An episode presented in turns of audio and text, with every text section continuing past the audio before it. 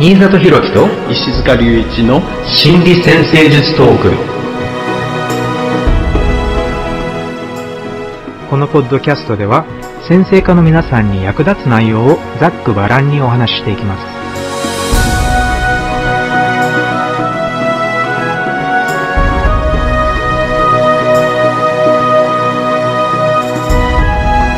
はい、皆さんこんにちは。新里博樹です。こんにちは、石塚隆一です。よろしくお願いします。よろしくお願いします。はい、今回は、天体間の対話の最終回になります。冥王星へのハードアスペクト、または冥王星からのハードアスペクトというテーマでお送りしていきます。はい。ついに最後のね、冥王星まで来てしまったんですけれども、冥王星の定義っていうとね、まあ、変容とか強化、そして再生。まあ、強化っていうのは何かを、まあ、ものすごく強くする。で、ものすごく、まあ、極まった表現にするっていう意味で、で変容っていうのは、うん、何か深い変化を遂げるっていう感じがありますよね。そして再生っていうのは、うん、まあ、よくね、死と再生。つまり、えー一回死んで生まれ変わる。または、うん、生き返るとかね。なんかそういうような感じで。なので、まあ、どれも非常になんかね、強力なうんイメージのある言葉がね、まあ、冥王星の象徴についてもあることが多いんですけれども、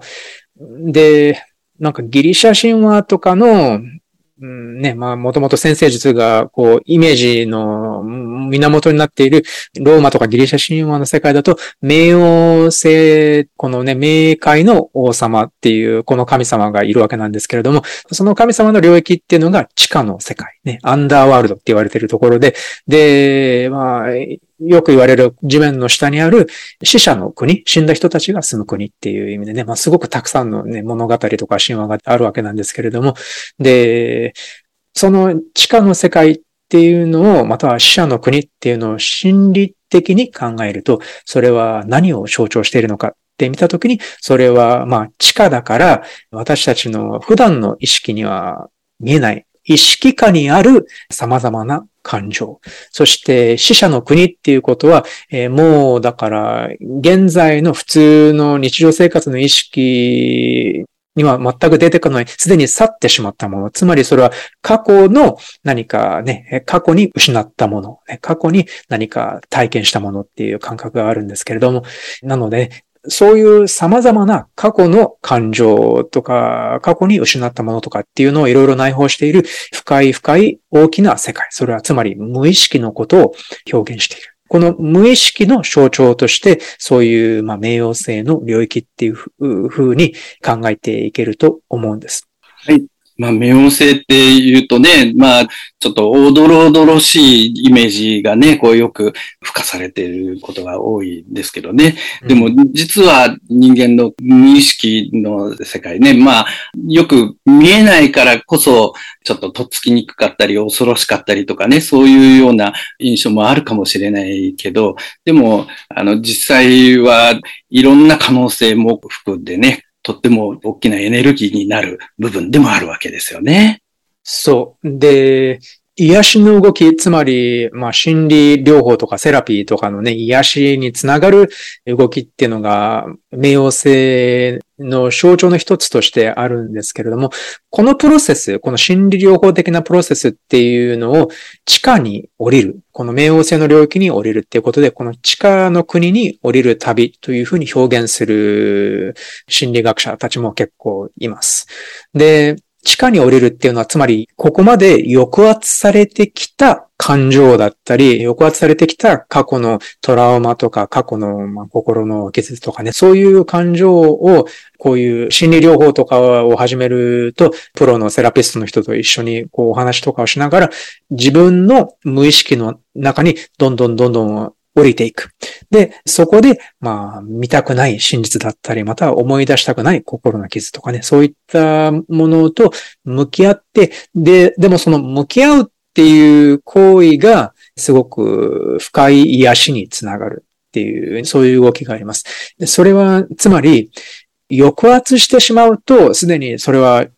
私にとってはそれはもう死んだ自分だからとかね、死んでしまった心の動きだからっていうふうに、つまり自分と自分の一部を切り離してしまうのが、いわゆる抑圧っていうね、心理的な、まあ、防衛機能の一つだと思うんですけれども、じゃあ、そういった昔の痛みと再会するっていうのは、実はただ単にそういう辛い思いをするためにそういうことをしてるわけじゃもちろんなくて、その子供の時に経験して、で、ただ子供の心ではプロセスしきれなかったすごい心の痛みとか傷っていうのが、こう、自然に抑圧される。それが心を守る機能だからね。だけど、大人になってから、こう、準備ができた時ね、まあ、大人になって十分な力がついた時に、じゃあ、あえてその地下に降りることで、ちょっと切り離してしまった、防衛のために切り離してしまった自分の、一部と向き合うこと。そういうのを結構ね、心理療法の世界では割とすごく重要な、まあ動きだとね、考える、まあ心理療法家の人たちが多いですね。はい。まあ、私もこの冥王星のね、こうイメージを考えるときに、まあ、冥王星ってこの地下に関係するので、穴を掘るっていうことに比喩的にね、関連させてイメージするんですが、一つの方向としてはね、穴を掘って何かを埋めてしまうっていうのも冥王星の働きの一つだし、あるいはその穴を掘って昔埋まってたものを掘り出していくっていうのも冥王星のもう一つの側面かなっていうところがあると思うんですね。だからこれ埋める方向なのか掘り出す方向なのかっていうところもイメージしながらがら考えてみると見えてくる部分はあるかもしれないですが、だからここではもしかしたらその子供の頃にこう埋めてしまったものを改めて掘り出してみると、実は宝物が埋まっていたかもしれないみたいなことかもしれないですけどね。そう。なので、まあね、冥王星にはまだまだたくさんの表現や含まれた意味っていうのが存在すると思うんですが、とりあえず、まあ、この辺に焦点を当てて、ちょっとね、今回はお一人目のご質問、ご相談をちょっと読み上げてみたいと思います。じゃあ、最初の方のご相談です。はじめまして、いつも新里先生と石塚先生のポッドキャストを繰り返し聞いて学ばせていただいております。人生を歩む中で気づきがあったり、支えになる言葉に励まされたり、お二人の言葉にとても感謝しております。冥王星の使い方について質問したいとずっと思っておりました。私の冥王星は乙女座27度で12ハウスにあります。リリスとコンジャンクションしています。そして、いくつかね、配置を上げてくれているんですけれども、まず、ハードアスペクトじゃないんですが、8ハウスの土星とトライン、そして4ハウスの火星とトライン、いわゆるグランドトラインが12ハウスの冥王星から土星と火星に対してあるということ。そして、10ハウスの月とセミスクエア、そして7ハウスの太陽とセスキコードレート。つまり、まあ、月と45度の角度、そして太陽と135度の角度を形成しています。えー、っとね、これは、あの、ちょっとわかりにくいかもしれないけど、冥王星が太陽と月のミッドポイントとつながっています。ね、太陽と月のちょうど中間点とおそらく90度を形成しているので、これは結構ね、先生術ではかなり重要なテーマとして考えます。これを、まあ、表現としては、冥王星イコール太陽と月っていう風に書くんですけど、なので、これはもう本当に冥王星がこの方のホロスコープにおいてかなり強いテーマであり、自分を理解すること、そして自分の情緒的な満足とか、まあ、統合っていうのかな、統合にもこの冥王星のテーマがすごく重要になるよっていうね、そういう配置を意味しています。この方の相談内容です。幼少期から生きづらさを抱えて、それを克服しながら自分を幸せにするために歯を食いしばるように生きてきました。幼少期の頃の思い出は、父母の激しい DV の応酬の末、母が蒸発し、父と妹と祖母と暮らし始めたことです。思春期を迎える頃からは、父との関係がうまくいかず、暴力をよく振るわれました。年後の妹は父から可愛がられていました。小学生の頃に首をくくり自殺未遂をしたことがあります。私も両親も祖父母も曽祖父母も離婚しています。母も父も長所もたくさんあります。しかし、短期で暴力的なところもあり、私自身も感情が制御できず、夫に暴力を振るったことがあります。今はなんとか感情の制御を身につけようと、暴力を振るうことから脱却しようともがいているところです。12ハウス、リリスと冥王星がコンジャンクションのためなのか、男女問わず熱烈に愛されます。電車で隣に座った男性にくっついてこられたり、夜道で男性に襲われたり、お風呂を覗かれたり、性的な被害を受けたことが6回ほどあります。どれも大ごとには至りませんでした。ヒーリングやスピリチュアル、そして先生術に出会い、自身の内面と向き合うようになり、こういった出来事は一切なくなりました。お金や仕事面、住まい、人間関係に変化が多く、これまで様々な職業につき、引っ越しも多かったです。現在再婚して11年になりますが、夫の仕事が安定せず、経済的に苦しい状況が続いています。ヒーラーや先生術師も仕事として行っていたのですが、私は、冥王星土星火星のグランドトラインの影響なのか、オーバーワークになり気味で体を壊したり、家族に何か起こり続けられなくなりました。今まで子供も4人授かったのですが、4人とも生まれることはなく、子供はいません。病気で手術したり、入院も3回しました。現在は口コミでたまに占ったり、ライターとしての仕事をフリーランスで行っています。以前の夫も収入が低く経済的に苦しかったのですが、現在の夫も転職して10ヶ月で営業成績が良くなく、お給料が下がることになり、ブロガーとして副業を始めようとしているところです。夫の仕事が原因で夫婦間の争いが多くなり、離婚も考えましたが、なんとか良い方向にしたいと踏ん張っています。この土星、冥王星、火星のアスペクトをね、グランドトラインですね。グランドトラインをうまく活かしたいです。私が火星で夫を養う方がいいのか。しかし、夫は10ハウスに太陽があるので、そういうわけではないのか。私自身も経済的に自立しておらず、必死で自立しようと頑張っています。このチャートの配置を見ると自分にパワーがあることは理解しているのですが、良い方向にそのパワーを向けていきたいです。冥王星をうまく使い、人生を能動的に自分の才能を使って自他の幸福のために生きて、え人生を謳歌したいです。長くなりましたが、どのように使えばよいのか、ぜひ教えていただきたいです。何卒よろしくお願いいたします。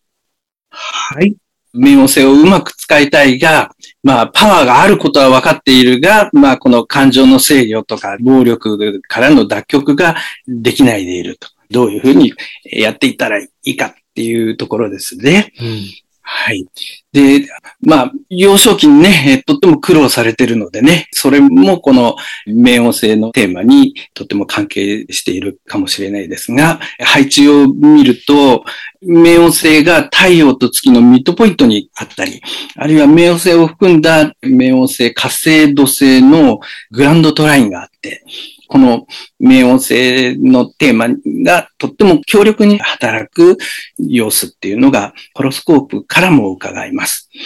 まあ、この冥王星を考えるときね、私は一つね、冥王星っていうのは、集団の中で力を発揮していく、そういうテーマ、そういう文脈で考えてみると、見えてくるものがあるんではないかなと思うんですけどね。で、その時に、ただ、一人だけで自分の力を発揮するんじゃなくて、こう、集団の中で他人とのこう関係の中でね、力を発揮していく。まあ、それは他人に力を伝えるっていうところもあるし、一緒に何かを動かしていくみたいなところもあるかもしれないんですが、その時に重要になるのは、表面的に力を合わせるだけじゃなくてね、内面の心、動機をしっかり合わせていく。まあ、そのためにはいろんな人の動機を理解する、するそういう洞察力みたいなものが重要になってくる。そんな風にも思います。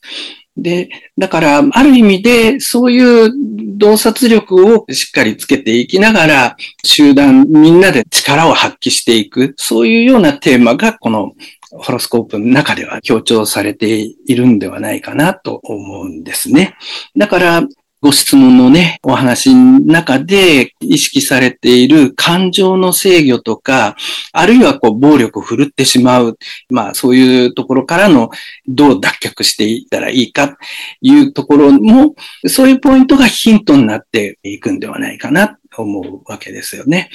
まあ、おそらくその感情が強く動くことも、暴力っていう形で力を使おうという感情、動いてしまうことも、おそらくその背後にはね、一緒にこういうふうに動いていきたいんだっていう強いこう意識みたいなのがあるのかもしれないですよね。でも、それが動きにくい時に、無理やり動かそうとすると、暴力になってしまうかもしれないし、もしかしたら、幼少期の環境の中では、いろんな立場の違いみたいなところもありますが、自分自身の動機をしっかり配慮されずに、動きだけ強制されたりとかね。まあ、そういう状況みたいなものが矛盾に感じたり、その中で、じゃあ、どういうふうに自分の主張していくかっていうところで、そういう力をつけていったり、そういうような文脈の中で、冥王性的な経験値を深めてきているんではないかなと思うんですよね。でも、だんだんとそれぞれの動機をよくわかりながら、それをこう共有することによって大きな力になっていくみたいなね、そういうことが理解されていくと、暴力的な力を使わずにも強い動きを一緒に作っていくことができるようになっていくかもしれないわけですよね。だからそういう方向に意識を向けていくと理想的なんではないかなというふうに思います。で、このホロスコープ上では、この冥王星が12ハウスの中に入っていて、それでいろいろな配置に関わっているわけですが、12ハウスの冥王星っていうところで、どっかでね、その奥の方で、こういう強い感情、強い動機っていうのが、他の周りの人にはなかなか分かってもらいにくい。それは、その分かってもらいにくいところが、ずっと続いてしまうと、どうせ分かってもらえないややっていうような形で、まあ、開き直って自分の奥に留めてしまう、そういうパターンができてきやすくなっているかもしれないなと思うんですね。でも、もしかしたら大人になっていくうちに、いろいろな分かってもらいにくいものを表現したり、共有したりする方法論を少しずつでもね、こう身につけてきてると思うんですよ。で、それをだんだん意識的にね、それを共有する工夫をしていってみると、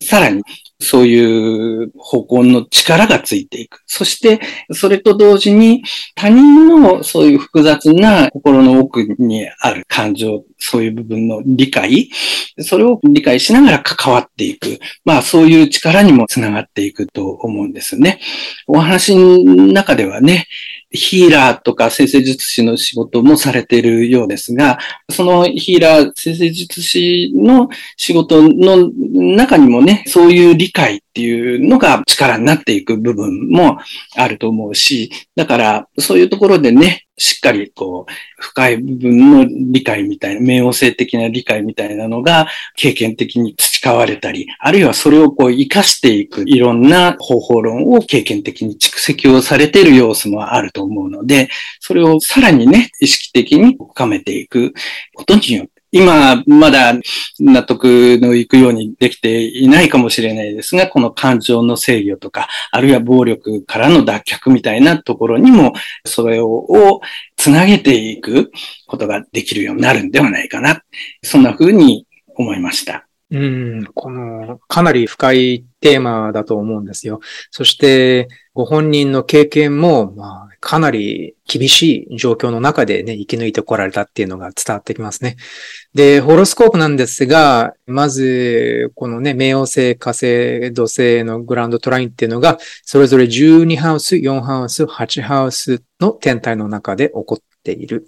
で、このね、4ハウスも8ハウスも12ハウスもどれも実は無意識と関わっているんですよね。無意識に関わる領域なので、特にこの火星が4ハウスにあるっていうのは、先ほど申し上げた冥王星が大きなテーマになっているっていうのと重なってね、共鳴するような配置で、この火星っていうつまり自分がね、どこにエネルギーを注ぐのかっていうふうに考えたときに、それが4ハウスに向いているっていうのは多分、つまり自分自身の心の内面、そして自分自身のルーツ、家族のルーツとかでそういうものの深い理解っていうのに一つ繋がっているんじゃないかなって思っています。なので、パワーがあるっていうことをおっしゃっているんですが、じゃあ、どういうパワーなのかって考えたときに、おそらく、石塚先生がおっしゃってくださったように、人の動機を理解する、または人の心を深く理解してあげられるっていうね、そういうことにもつながってくると思うんですが、ただ、じゃあ、それをどういうふうにそういう力をつけていくのかっていうと、おそらくこのホロスコープが示しているのは、自分自身の内面、そして自分自身のルーツに深く踏み込む、深く降りていくことで、おそらくその少しずつそういう答えがだんだんだんだん出てきて、で、自分の心の中の、このお話の中にもありましたけど、昔はそういうなんか性的虐待っていうのを受けたことが何度もあったんだけれども、自分の内面と向き合い始めたところで、そういうね、事件が起こらなくなったっていうふうに書いてあります。それとすごくね、同じような感じで、おそらく自分の例えば家族で世代を超えて受け継がれている、例えばこの3代前からずっと離婚しているとかね、または多分暴力とかっていうのが普通な状態っていうのが続いてきているのかもしれないけど、そういうのも多分、まず親が生まれ育ってきた状況を理解したり、またはおじい様、おばあ様がこう生まれ育ってきた状況を理解するとか、なんかそういうことも多分きっと意味のある物語なんじゃないかなと思うんです。で、そういうふうに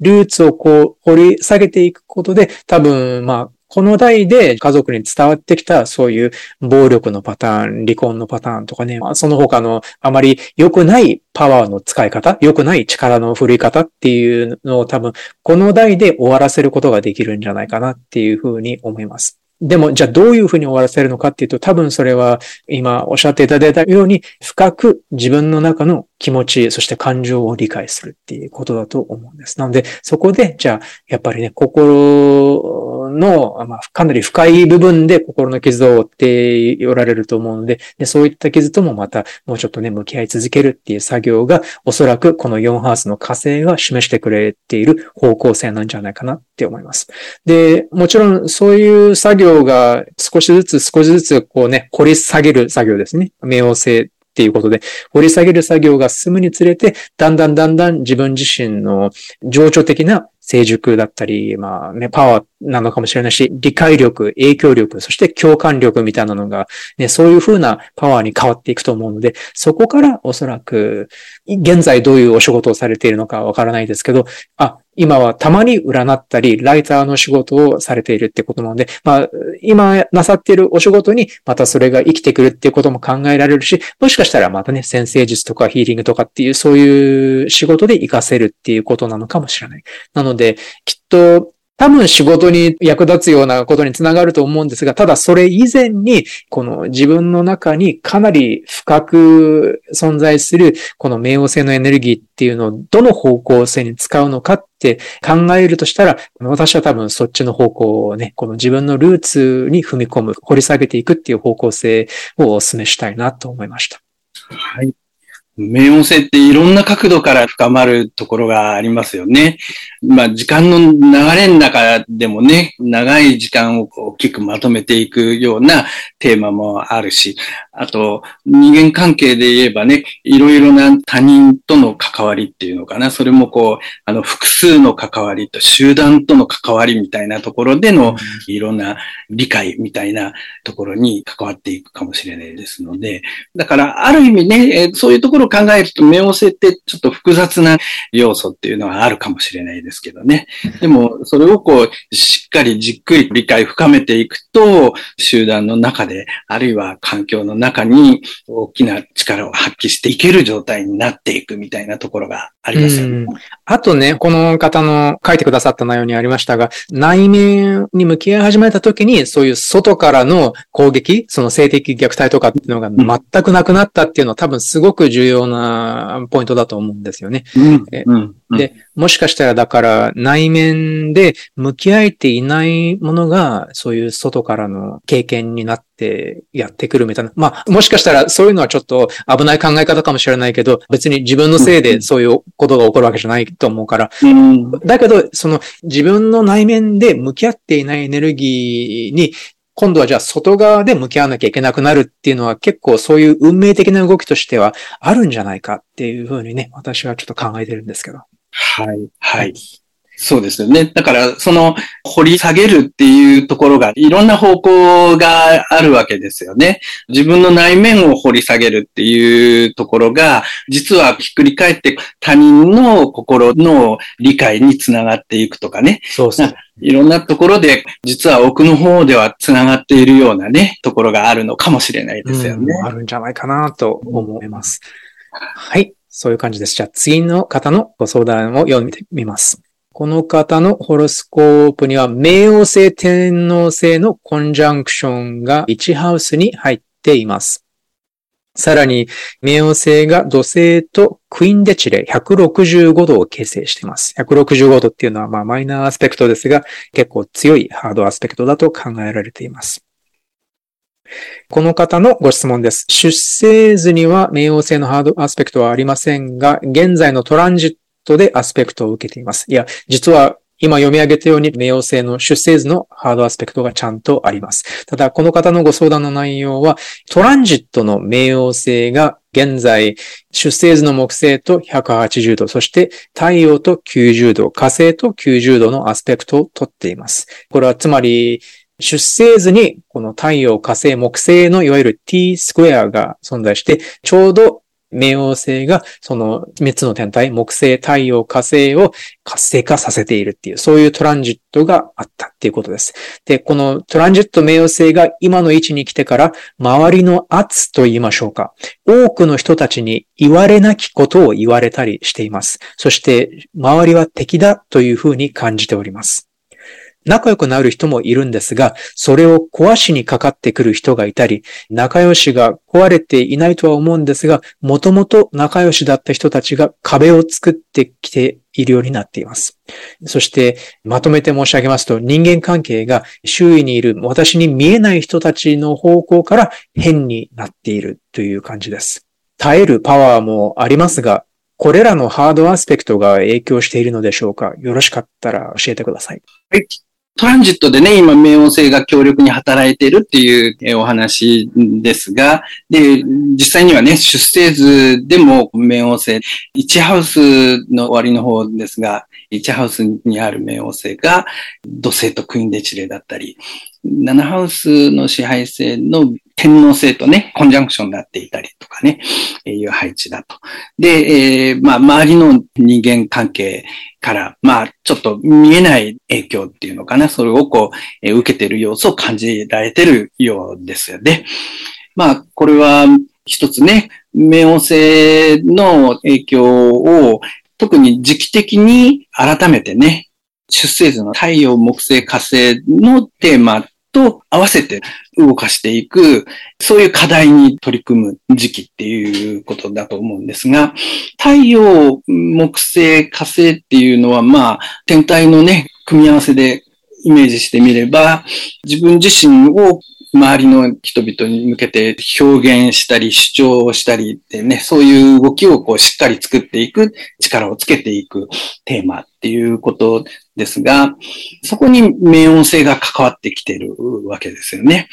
これは冥王星っていうことだから、やっぱり周りの集団の中でしっかり力を発揮していくっていうことがとっても重要になることだと思うんですが、だからその力の発揮の仕方っていうところが重要な要素になっていくのかもしれないですね。あの、冥王星が関わってくるときに、一つ、先ほど私がよく使うイメージとしてね、穴を掘って埋めたり、埋められたものを掘り出したりっていうようなところがあるんですが、ある意味、なんていうのかな、その周りの人間関係からね、まあ、このお話からはね、ちょっと周りから埋められそうになっているっていうような感じで感じているようなところがあるように感じられました。で、冥王星って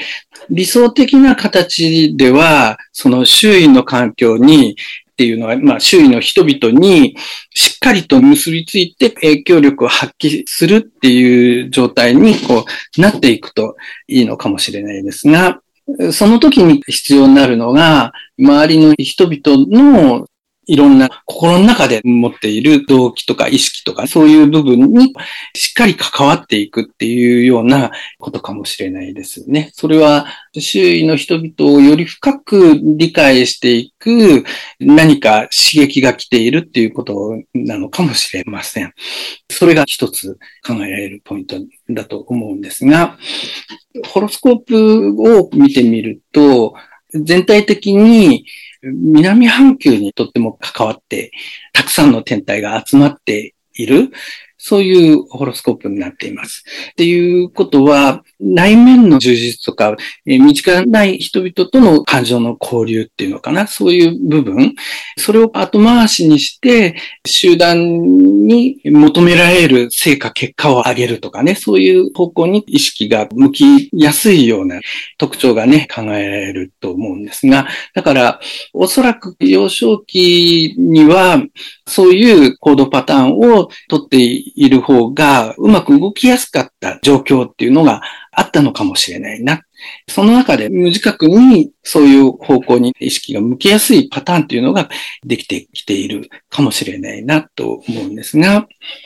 だから大人になってね、今、もしかしたらその内面の充実をもっと追求していったり、あるいは、それは身近な人々との感情の交流みたいな部分をこう充実させていくことによってね、より人生が豊かに深まっていくような方向性っていうのは考えられます。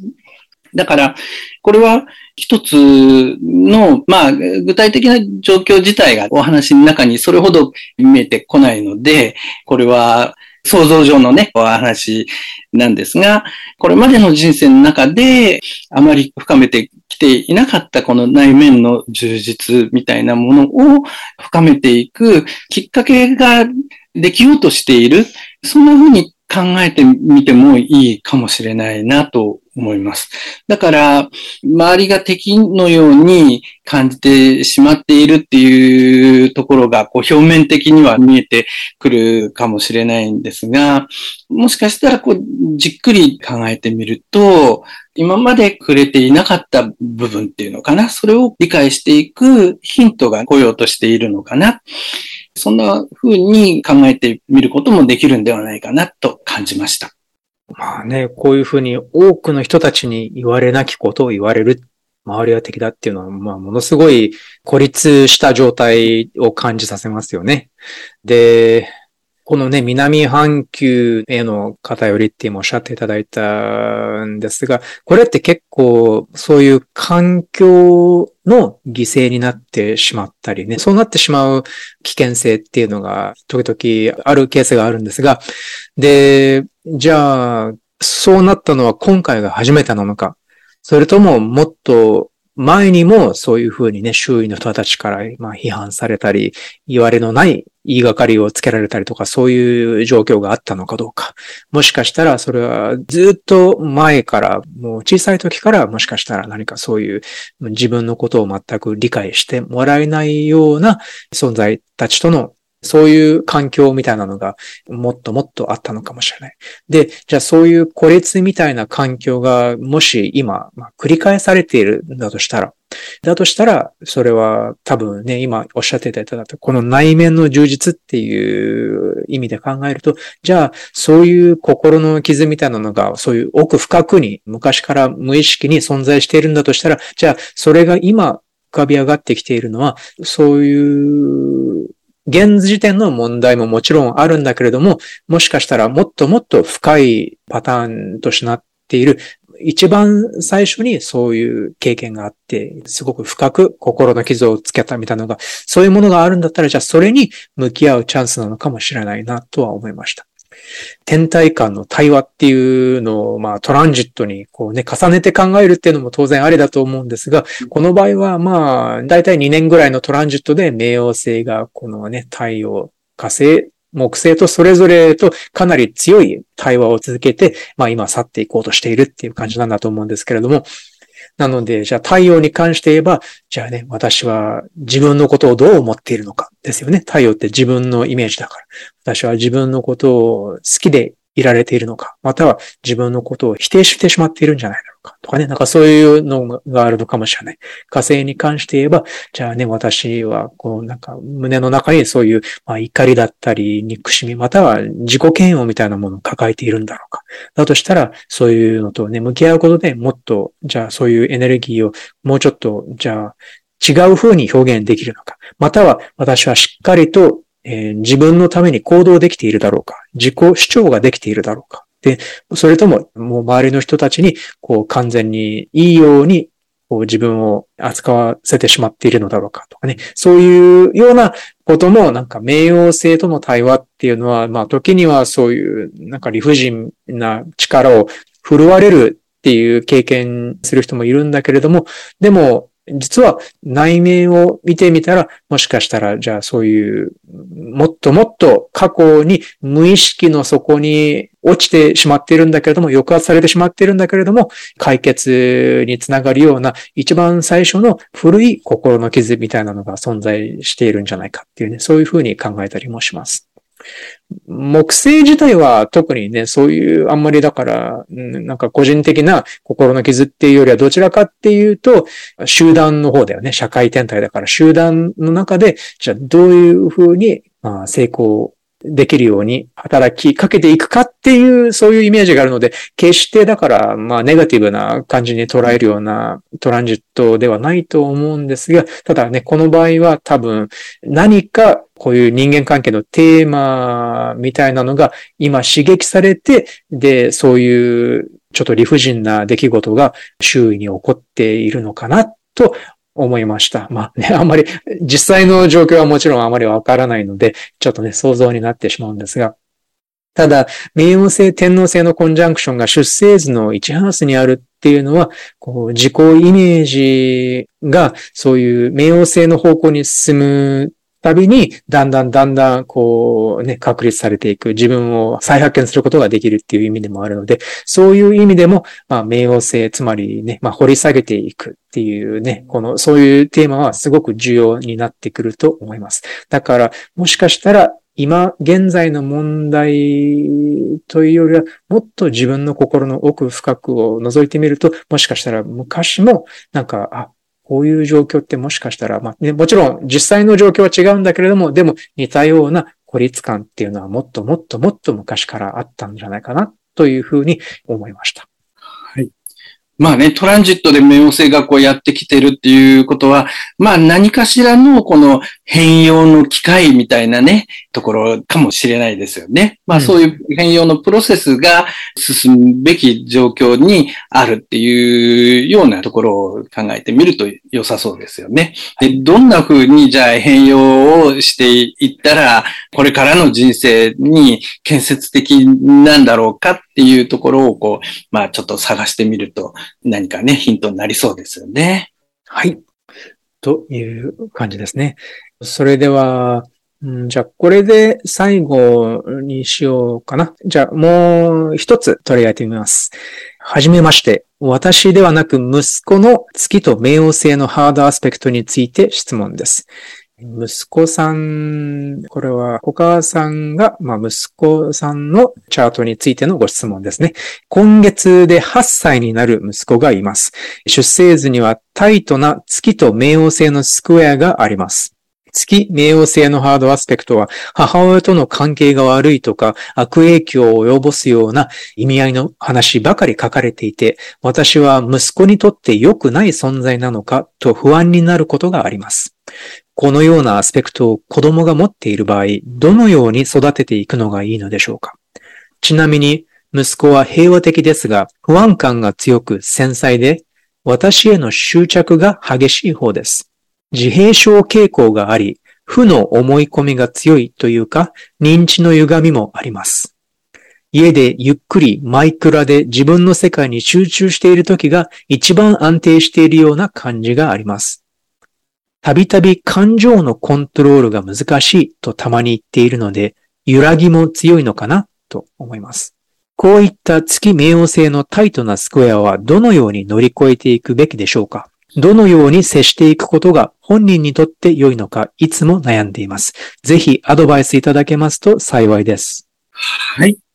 お子さんがね、月と冥王星のタイトなスクエアを持っているっていうお話ですね。そこでどのように育てたらいいかっっていうお話なんですが、まずね、この先生術を知っていて、それが良い時も、まずい時もあるかもしれないなっていうことをね、ちょっとお話ししたいと思うんですが、特にね、まずいと感じるところっていうのは、先生術を知っているからこそ、この配置はこういう意味があるから、お子さんがこういう特徴を持ってるに違いないっていうふうに、ホロスコープからテーマ特徴を決めつけてしまっで、そのことによって良くない方向に向かってしまうっていうこともあり得るなっていうことを感じていて、で、もしそうなるんだったら先生術自体を知らない方が、より効果的に育てることができるんじゃないかな、というふうにも思います。特にね、いろいろ配置の説明を見ると悪いことばっかりが気になってしまったり、実際に自分のお子さんのホロスコープ、まあ自分自身のホロスコープでもそうかもしれないですが、配置について悪いこと書かれていると、それが、ああ、こういうことがあるに違いないって言って気になってしまいがちですよね。そういうのっていうのは、どっかで先生術の弊害みたいなものにつながりやすい部分じゃないかなっていうふうに思うわけです。ノイル・ティルさんね、こうよく言う言葉で、天体は何もしない物事を行うのは人間なんだっていう話があります。だから、まあ、ホロスコープの配置っていうのが、その配置自体が何か特徴を作っていくわけじゃないんですよね。その、象徴的な部分をしっかり理解していくと、それはそれでヒントになることもあるかもしれない。だから、その生成術を建設的にね、利用できるような意識を持てると、そういう上でね、ホロスコープっていう地図を見ることによって、いろいろ建設的な形でね、参考にすることができるんじゃないかなっていう気がします。だから、それにはね、多分、ホロスコープ上の配置っていうのは、それ自体が悪い影響、いい影響みたいなものっていうのはないんだっていうふうに考えるといいんじゃないかな。でも、その何か特徴を持ったテーマ、じゃあそれをこう動かしていくいろんな経験の仕方、あるいはプロセスみたいな変化のパターンみたいなものを多角的に理解をしているとヒントにできやすいんじゃないかなと思うわけです。で、そういうふうに考えたときに、この月冥王星ね、いろんなクックブックではね、特にお母さんが心配になるような話が多く書かれているので、それをもうちょっとね、理解を深めていくといいのかもしれないなと思います。で、じゃあ、冥王星が月に関わっているときに、どんなことが考えられるのかなっていうふうに考えたときに、いくつか今日も話題になっている冥王星のこのテーマなんですが、私は一つね、この冥王星で重要なポイントっていうのは、やっぱりね、この冥王星っていうのは周囲の人々と関わりながら、その中でしっかり力を発揮できるようになっていく、そういうことに関係する象徴だと思うんですよね。で、特に月と関わっているっていうことは、お母さんをはじめとしてね、その周りの家族とか、親しい人間関係の中でのその気持ちの交流とか、そういう中でこう安心感を感じてね、そこで強いつながりを作っていく、そういうようなテーマに関わると思うんですが、その中で結構、冥王星だとエネルギーをこう集中したりとか、そういうような部分が考えられるわけですね。だから理想的には強い感情的なつながりを作る力とかね、あるいはつながりだけじゃなくて自分自身のね、強い動機を作っていくとかね、そういうことにもつながっていくと思うんですが、じゃあそのプロセスとして考えたときに、必ずしもね、物事がいつもスムーズに進むとは限らないかもしれない。だから、誤解とか意思が通じにくいっていうところを経験をしながらも、理解を深める努力をして、それを乗り越えながら、あ、こういうふうにやり取りをすると、しっかり感情のつながりができるんだなっていうところを経験的に学んでいくみたいなところを考えてもいいと思うんですよね。そういう成長のプロセス、まあ、あの、成長にはこう、緊張がね、必要になるので、緊張を乗り越えながら力をつけていくっていう、そのプロセス自体を、お母さんの場合は、それをご自身を含めてやりとりの中で進んでいるっていうところをしっかり見守って、それがしっかり培われる様子をサポートしていくみたいな姿勢っていうのかな、意識の持ち方が重要になってくるんじゃないかな。そんな風に感じます。うん。重要なポイントだと思うんですが、子供のホロスコープを見るのと大人のホロスコープを見るのっていうのは、実はかなり違うアプローチなんですよね。なぜかというと、大人のホロスコープを見て、例えば冥王星と月のハードアスペクトがあったりしたら、あ、これはやはり母親との関係の中で何かね、そういうコントロールしようとするような母親とかがそういう動きがあったのかなっていうふうにちょっと考えてみて尋ねてみる価値のあるそういう配置なんですが、ただ子供のホロスコープ、ね、実際の今、現時点で子供の人のホロスコープを見る場合には、まだそういう動きが起こっていない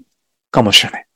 だから、重要なのは、これは予言じゃないっていうことです。何が起こるかっていう予言じゃないので、あ、これは母親との関係はあまりうまくいかないよとか、そういう意味では全くないっていうことです。えー、私もね、かなりたくさんの数のお母さんが子供のホロスコープを見てほしい。ね、また小さい子供のホロスコープを見てほしい。または生まれたばかりの子供のホロスコープを見てほしいっていう依頼をたくさん受けるんですけれども、なので、このポイントはすごく重要だなって思っています。なので、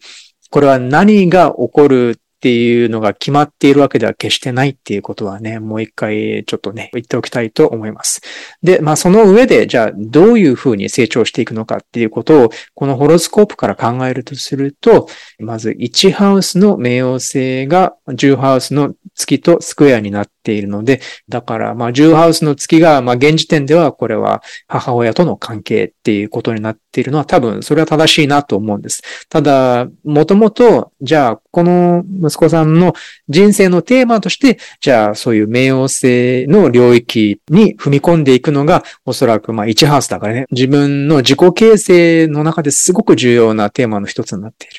っていうことは、じゃあ、冥王星と月だから、ね、この天体間の対話っていうのを進めるうちに、自然に自分の中の深くて強い感情っていうのを、だんだんだんだん知っていくようになる。で、だんだんだんだんその自分の中の激しい感情との付き合い方を学んでいく。そして理解を深めていくっていうことでもあります。で、それを助けてあげられる存在が誰なのかって言ったら、まあ子供のうちはどうしてもそれはね、母親が一番適任なんでしょうね。だから、私は息子にとって良くない存在なんじゃないだろうかとかって書いてありますけど、それは決してそうじゃなくて、逆にこの冥王星と月のアスペクトっていうのが多分どういう母親であるべきなのかっていうのを多分ね、示してくれているんだっていうふうに考えます。だから、母親として先生術を学ぶんだったら、じゃあ、それをうまく使うことを望んで、当然望んでおられると思うんで、だとしたらじゃあ、冥王星と月のアスペクトで象徴されるような母親っていうのは、かなりだから普通よりも深いレベルで子供の気持ちっていうのを理解してあげられて、おそらくそれをしっかり言葉にしてあげることができるってことだと思います。なので、だから、こういう時に、じゃああなたはね、あなたはこういうことを不安に思っているのか、また傷ついているのか、または怒っているのか、または、え、嬉しいと思っているのか、また楽しみだと思っているのか。つまり、そういういろいろなポジティブな、またはネガティブな感情というのはたくさんあるんですが、そういうのをしっかり、じゃあ、言葉にしてあげれる。だって言葉にできた時点で子供がその感情に向き合うことができるんですよね。でも最初はただ単にそういう激しいエネルギーを経験しているだけで、だからじゃあどう扱ったらいいのかがわからない。だけど、言葉にすることができたら、しっかり描写することができたら、それをじゃあ、この感情が怒りなんだ。あ、この感情が悲しみなんだ。あ、この感情が不安なんだ。とかね、そういうのがしっかり、だんだんだんだんわかるようになってきます。これをね、いわゆる、うん、日本では EQ っていうのかななんか、アメリカではね、 emotional quotient、 emotional intelligence とかって言うんですけど、そういうふうに自分の感情をしっかり認識して知覚できる。要するに、自分が今感じている感情にしっかりと名前をつけることができるっていうね、そういう能力を子供に与えてあげることができれば、それはものすごい贈り物になります。実際にそういう感情の発達が遅ければ遅いほど感情をどういうふうに表現したらいいのかわからないっていう感じで大きくなってしまうこともあるので、なので、できるだけだから感情のボキャブラリーっていうのを自分自身も多分増やしていくっていうのは、この冥王星付きタイプの母親としてはすごく重要な作業なんじゃないかなって思います。なので、まあね、心理療法的な作業、勉強っていうのも当然重要だと思うんですが、ただ、あんんまりなんか頭でっかちにね、心理学とかを勉強するっていうだけじゃなくて、もうちょっと実際に感情レベルで様々な感情を認識できて経験できているっていう、そっちの方がおそらく息子さんにとっては役に立つと思います。なんでかっていうと、頭でっかちだと共感は全く生まれないんだけれども、自分が実際に経験した感情だったら、それをしっかり子供が経験している時に理解してあげられることができるからです。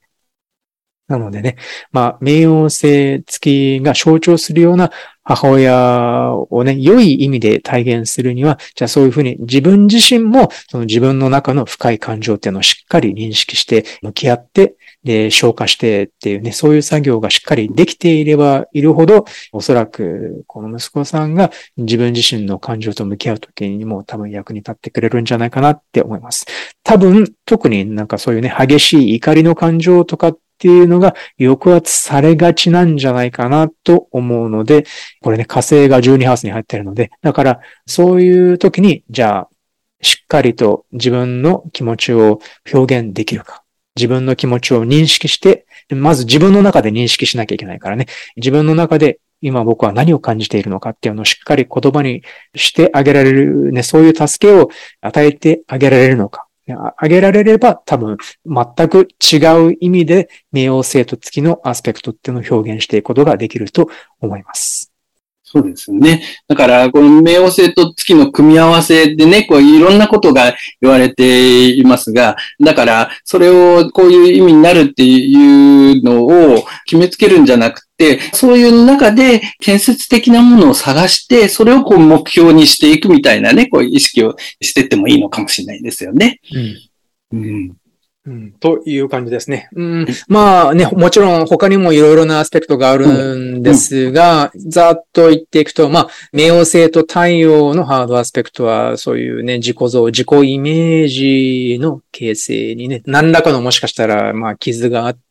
または自己イメージ、自己表現の抑圧とかね、そういうのがあったりして、じゃあ、それをどういうふうに掘り上げるっていうのは、じゃあ、ね、どこで抑圧されたのかっていうのをこうね、しっかり認識して、えー、そこから取り戻そうとするっていう作業かもしれない。冥王星と月っていうのは、まあ今ね、考えたみたいに、まあそういう自分の感情をもうちょっと深く理解していく。冥王星と水星っていうのは、じゃあ今度はなんかそういう考え方やまたは話し方とかね、そういう部分でどこかなんか抑圧だったり、トラウマだったりっていうのを受けたことがあるのか。何かね、自分の考え方に深く影響するような、そういう出来事とかがあったのかとかね、なんかそういうのをこうちょっと掘り下げてみる価値があるかもしれない。で、実際に掘り下げて変容した結果、なんかものすごくこう深い説得力を持った言葉が自分の中から出てくるとかね、なんかそういう風に変容していったりするんじゃないかなと思います。だからなんかね、こう冥王星って過去に埋めてしまったものを、まあ掘り出しながらしっかり理解を深めて力にしていくみたいなね。そう。うんそんなところをイメージしながら触れている天体と組み合わせてね、そういうイメージ深めると、なんか見えてきそうな気がしますよね。そうですよね。まあ、あと、金星、火星ぐらい言おうかな。金星だったら、まあ当然人間関係の中で、そういうなんかね、傷ついたり、ちょっと信頼関係が損なわれたりっていうイベントが過去にあって、それが無意識の中に眠っていて、またそういうパターンを作り出してしまっているんだったら、じゃあそのパターンをこうちょっと掘り下げていって、何かそういう掘り出せる多分原因があるんじゃないかと思うし、火星だったら多分なんかもしかしたらね、暴力や怒りのせいで傷ついた部分があったり、またはそういう側面が完全に抑圧されたりとかね、そういう状況があったのかもしれないから、何らかの形で、じゃあ自分自身のそういう火星の表現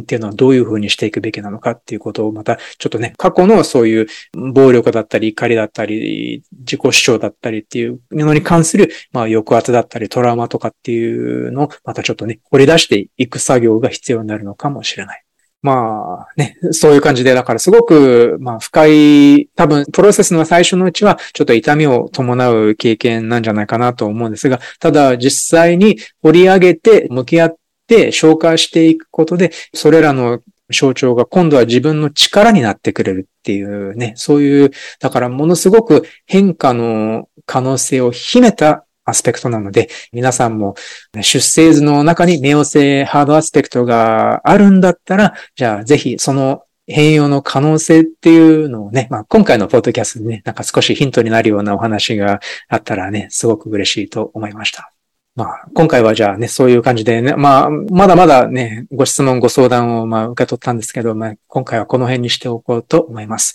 というわけで、出生図の天体観の対話シリーズが今回で最後になります。次からはね、また新しいシリーズを始めていこうと思っていますが、今回もたくさんのね、方からのご質問、ご相談をいただきありがとうございました。またね、次のシリーズもまた聞いてくださったらとても嬉しいです。今回も、え、ありがとうございました。どうもありがとうございました。